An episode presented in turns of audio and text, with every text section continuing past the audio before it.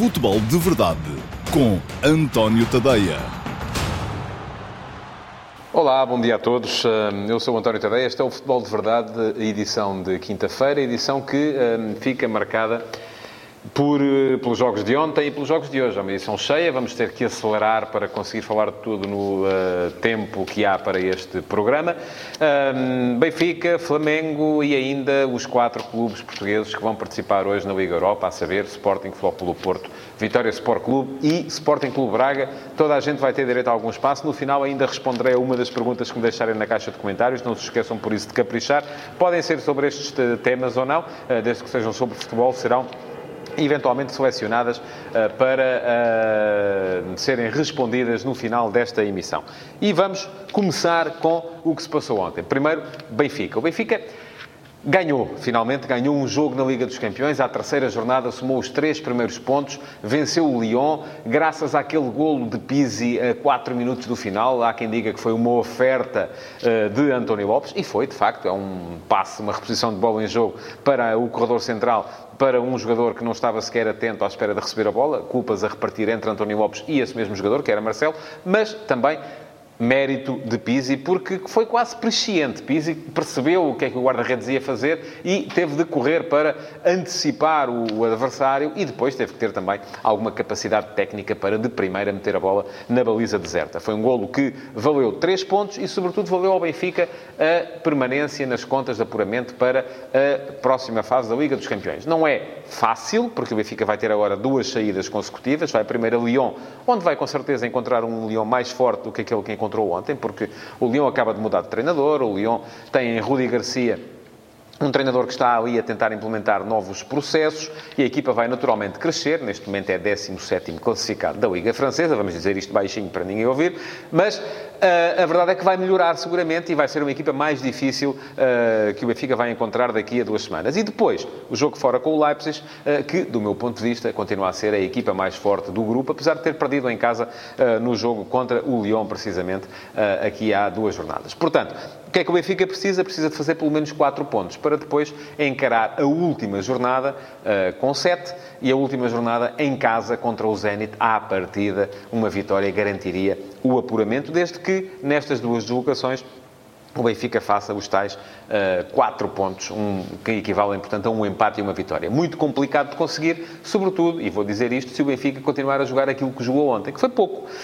Eu comecei por ficar surpreendido com o 11 de Bruno Lage, embora compreenda uh, a motivação. A ideia de Bruno Lage terá sido colocar à esquerda um jogador que é Sérvio, que defende melhor do que defende Rafa, uh, colocar Rafa na posição que na última jornada da Liga dos Campeões até tinha pertencido a Tarapte, e isso faz todo o sentido. Se é para não jogar com dois avançados claramente demarcados, uh, com Seferovic e de Tomás, com Vinícius, seja quem for, dois destes três, faz mais sentido que jogue ali Rafa do que jogue Tarapte, porque Rafa é um jogador que tem explosão, que tem velocidade, que tem boa decisão, que tem boa, bom aproveitamento do espaço que não definindo extraordinariamente bem, um, parece-me que é um jogador que pode ganhar situações de sinalização mais perigosas do que as que eventualmente ganhará Tarapto. E depois até compreende, de certa forma, a colocação de Jetson no corredor direito, que foi onde ele começou a partida, porque, tal como serve do outro lado, também ele defende melhor do que defende Pizzi. Mas deixar de fora de um 11 para a Liga dos Campeões, ao mesmo tempo, um, Pizzi, uh, De Tomás, um, é uma decisão que me custa um bocadinho a engolir. E a verdade é que o Benfica até começou bem, quando teve Rafa, teve ali 20 minutos de bom nível, marcou. Uh, Seferovic mostrou mais uma vez que é um jogador tão útil como desastrado na finalização. Teve duas ou três situações em que podia ter feito 2-0 e aí, se calhar, o jogo era diferente, mas não fez. Falhou. E a segunda parte foi toda do Lyon. O Lyon, na segunda parte, chegou ao empate, podia inclusive ter-se colocado em vantagem, porque foi claramente superior ao Benfica uh, e acaba por sofrer depois um gol a 4 minutos do final, que é um gol um bocadinho contra a corrente do jogo, que é um gol que, que permite ao Benfica ficar vivo, mas que não permite mascarar aquilo que foi uma exibição uh, globalmente fraca uh, da equipa do Benfica. Ela também a precisar de melhorar bastante para ir a Lyon conseguir arrancar uma vitória, ou um empate pelo menos, daqui a duas semanas. Mudando de agulha e passando uh, diretamente para o Brasil, uh, quero dar os parabéns a todos aqueles que conseguiram ficar acordados até às três e meia da manhã para ver o Flamengo. Não foi jogar, foi, como dizem os brasileiros, dar chocolate na, na, na equipa do uh, Grêmio de Renato Gaúcho. E dizia o Renato no final, com alguma piada, que tal como o Grêmio estava, até uma mulher grávida fazia golos ontem. Um, é verdade que Houve ali muita uh, passividade até de alguns dos jogadores do Grêmio, sobretudo uma equipa que sofre 4 golos em lances de bola parada e mesmo descontando que um deles foi numa grande penalidade, assim muito para o forçadito, vamos lá, eu não vou dizer que não era, a mim pareceu-me que não era, mas enfim, uh, foi pelo menos muito forçada, o terceiro golo. Um, depois houve mais dois uh, golos que vieram ali em detalhes, uh, o, o, segundo golo, um golaço do, do Gabigol, um, a bola passa mesmo a arrasar a cabeça de um companheiro de equipa. É, e foi um detalhe, foram milímetros que uh, a bola tem batido no companheiro de equipa. Lembram-se daquele remate de Bernardo Silva na Ucrânia que bateu em João Félix? Pronto, foi isso, só que a bola passou ao lado, não, passou, não bateu no companheiro e acabou por entrar uh, sem defesa para, para o guarda-redes do Grêmio. E depois há também um gol que o, uh, o mesmo guarda-redes do Grêmio quase salva, a bola chega lá, ele quase chega lá mesmo com a mão. Mas pronto, descontando tudo isso, foi uma exibição de gala do Flamengo. Ganhar por 5 a 0 numa meia-final é, eh, não é para todos. Eh, e isto só vem provar que eh, o trabalho de Jesus no Flamengo está a ser cada vez mais bem compreendido.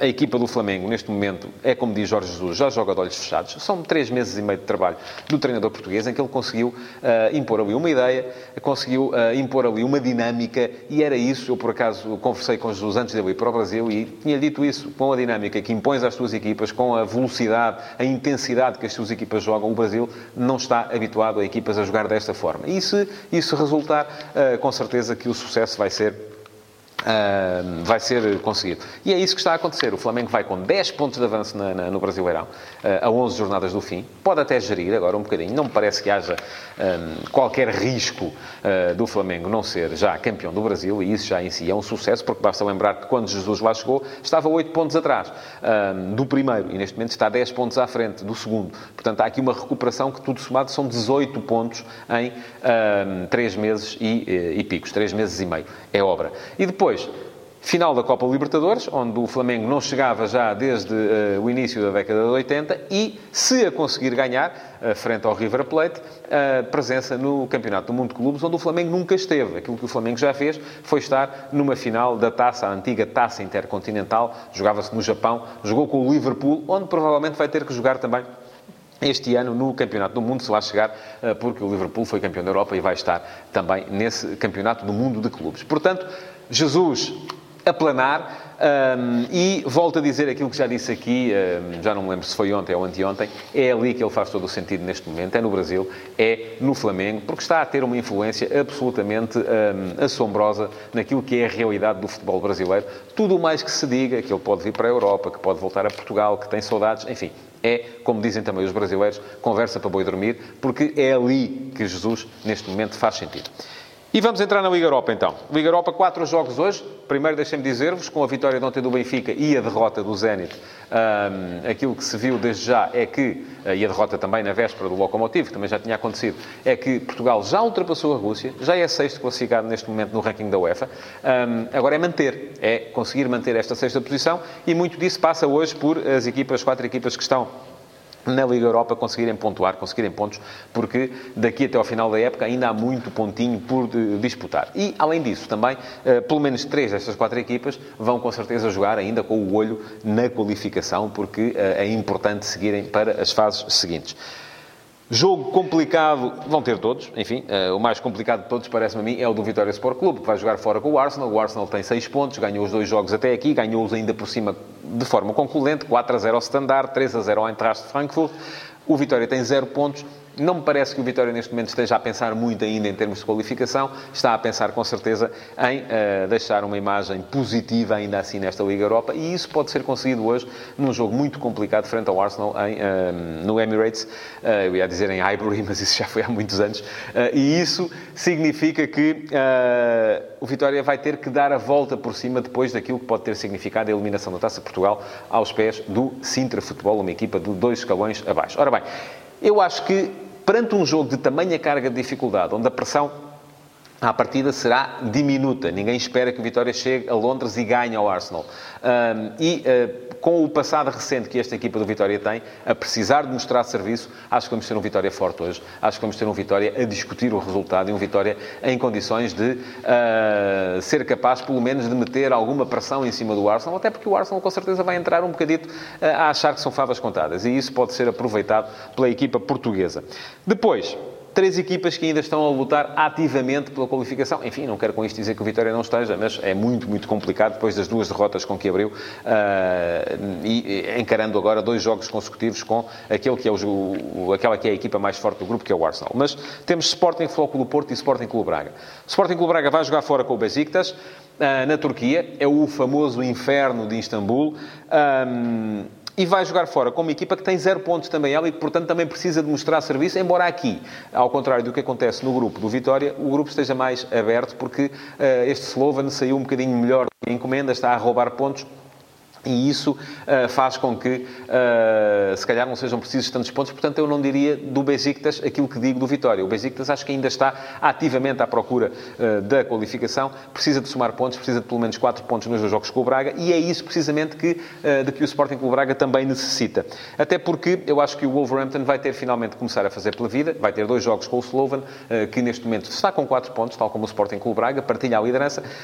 mas o Wolverhampton é melhor. E como é melhor, vai ter também também que conseguir pelo menos os tais 4 pontos no confronto direto com a equipa um, de Bratislava e vai, com certeza, fazê-lo porque é melhor. E isso uh, dificilmente há grande volta a dar-lhe. Portanto, Aquilo em que o Sporting Clube Braga tem que pensar é que o Wolverhampton vai encarregar-se de atrasar o Slovan Bratislava, caberá ao Sporting Clube Braga atrasar a equipa do Besiktas para se assumir, juntamente com a equipa inglesa, como principal candidata à qualificação. Acredito no ataque do Braga, Paulinho, Ricardo Horta, Galena, enfim, são jogadores de grande qualidade, sobretudo quando chamados a atuar em ataque rápido, em contra-ataque, e creio que vai ser isso que vai acontecer hoje, uh, municiados por um meio-campo também ele bastante criativo, onde está o André Horta, onde poderá eventualmente estar o João Novaes uh, e onde está o Palhinha. Bom, portanto, acredito que o Braga pode sair da Turquia com um bom resultado. Floco do Porto joga em casa com o Rangers e é um jogo que tem de ganhar. Aqui a pressão é total. A equipa do Porto perdeu uh, com o Feyenoord em, em, na Holanda, em Roterdão, e dessa forma condicionou um pouco a sua atuação nesta a sua, a sua caminhada neste grupo, porque neste momento temos quatro equipas com três pontos. O próprio Rangers também tem três pontos, ganhou a Feyenoord em casa, perdeu fora com o Young Boys, eh, a quem o Floco do Porto ganhou em casa. Portanto, está tudo embrulhado. E aquilo que o Porto tem de pensar é, de facto, em um, conseguir ganhar hoje a uma equipa que é partilhar a liderança do campeonato escocês, juntamente com o Celtic, uh, e que uh, é forte, sobretudo do ponto de vista defensivo. Portanto, espera-se um Porto seguro, um Porto que seja capaz de manter o controle e a iniciativa de jogo para depois poder, uh, quando for à frente, e aproveitar o ataque forte que tem também, com Zé Luís, com Marega. Um, hoje, provavelmente, jogará Otávio. Uh, portanto, um, um, uma equipa que tem de ganhar e, sobretudo, não sofrer golos para manter o respeito a esta equipa do Rangers, que depois também vai receber o Porto na próxima jornada. E aí, tal como acontece com Sporting Clube Braga, e, vai ser preciso, pelo menos, conseguir um empate. Diferente é a missão do Sporting. Porquê? Porque o Sporting está no meio de uma convulsão extraordinária. Vai haver, com certeza, uh, muita conversa acerca das claques, acerca da administração, acerca de varandas, da política desportiva, da capacidade do treinador, uh, do plantel que é melhor ou pior, enfim, e tudo isso vai fazer com que a conversa se centre menos naquilo que vai acontecer no relevado. Embora, se as coisas correrem mal, eh, possa vir a ser um atear da fogueira para todas estas conversas lá fora. Mas vamos lá ver. O Sporting joga em casa com a equipa mais fraca do seu grupo. Este Rosenborg perdeu por 4 a 1 em casa com o PSV Eindhoven, perdeu por 1 a 0 fora com o Lask Linz uh, e não há nenhuma razão que me diga que pode chegar ao Valado e de repente chegar ao pé do Sporting e conseguir pontuar. Portanto, é um jogo que o Sporting tem imperiosamente de vencer. Uh, esperar depois que PSV e o Ascolins se atrasem um ao outro, porque o Sporting, nestes dois jogos que aí vem com o Rosenborg, ao contrário do Braga e do Foco do Porto, a quem só pedi 4 pontos, ao Sporting tem de pedir 6, porque depois vêm aí jogos mais complicados, PSV em casa e o Ascolins fora. Portanto, é de aproveitar, porque, tal como estão as coisas, não sei se os outros vão perder pontos com esta equipa da Noruega, que é, já o disse, claramente a equipa mais fraca do grupo. Agora, Ainda por cima, Silas agora já teve tempo para trabalhar, já teve os jogadores cá para trabalhar as uh, famigeradas movimentações e, além do mais, uh, vai ter, aparentemente, o seu 11 mais forte a jogar hoje. Com Bruno Fernandes, com Vieto, com Luís Felipe, com Bolazzi, uh, com Wendel, com Dumbiá, enfim, com Acunha. Portanto, vão estar à partida os 11 melhores jogadores deste plantel do Sporting e, enfim, acho que estes 11 jogadores servirão e chegarão, têm de chegar para ganhar a uma equipa como o Rosenborg. Vamos passar à pergunta do dia e hum, vou responder à pergunta do Rui Martins. Olá, Rui, muito bom dia. Eh, que me pergunta o seguinte: será a grande diferença entre as equipas de Bruno Lage 2018-19 e 2019-20 o João Félix? Qual o impacto efetivo deste jogador por não estar no Benfica? Pois bem, é enorme, não é? Toda a gente o percebe. Eu acho que há, dois, há duas razões fundamentais para o Benfica estar a jogar menos neste momento do que jogava no ano passado. Uma delas é, de facto, a contribuição de João Félix, que deixou de estar uh, presente. E João Félix é um jogador notável na forma como desequilibra, na forma como decide, na forma como procura o espaço de atuação. E a outra é que os adversários também começaram a perceber e a compreender melhor aquele futebol do Benfica e a forma como, nomeadamente, os dois alas se uniam para uh, criar desequilíbrios no, no, no, espaço interior. E foi assim que o Benfica começou esta época a superar um bocadinho. Aliás, já no ano passado fazia um bocado isso, porque o próprio João Félix jogava como segundo avançado, mas aparecia muitas vezes nos dois corredores laterais a criar desequilíbrios por aí e era Pizzi, era Rafa quem uh, surgiam uh, no corredor central, no espaço interior, para desequilibrar por ali. Acho que são esses dois os aspectos fundamentais e as razões pelas quais a equipa do Benfica está a jogar neste momento menos. Há uma terceira, eu diria, e não será tão importante, que é o facto do Benfica estar a mudar muito, estar a mudar com muita frequência.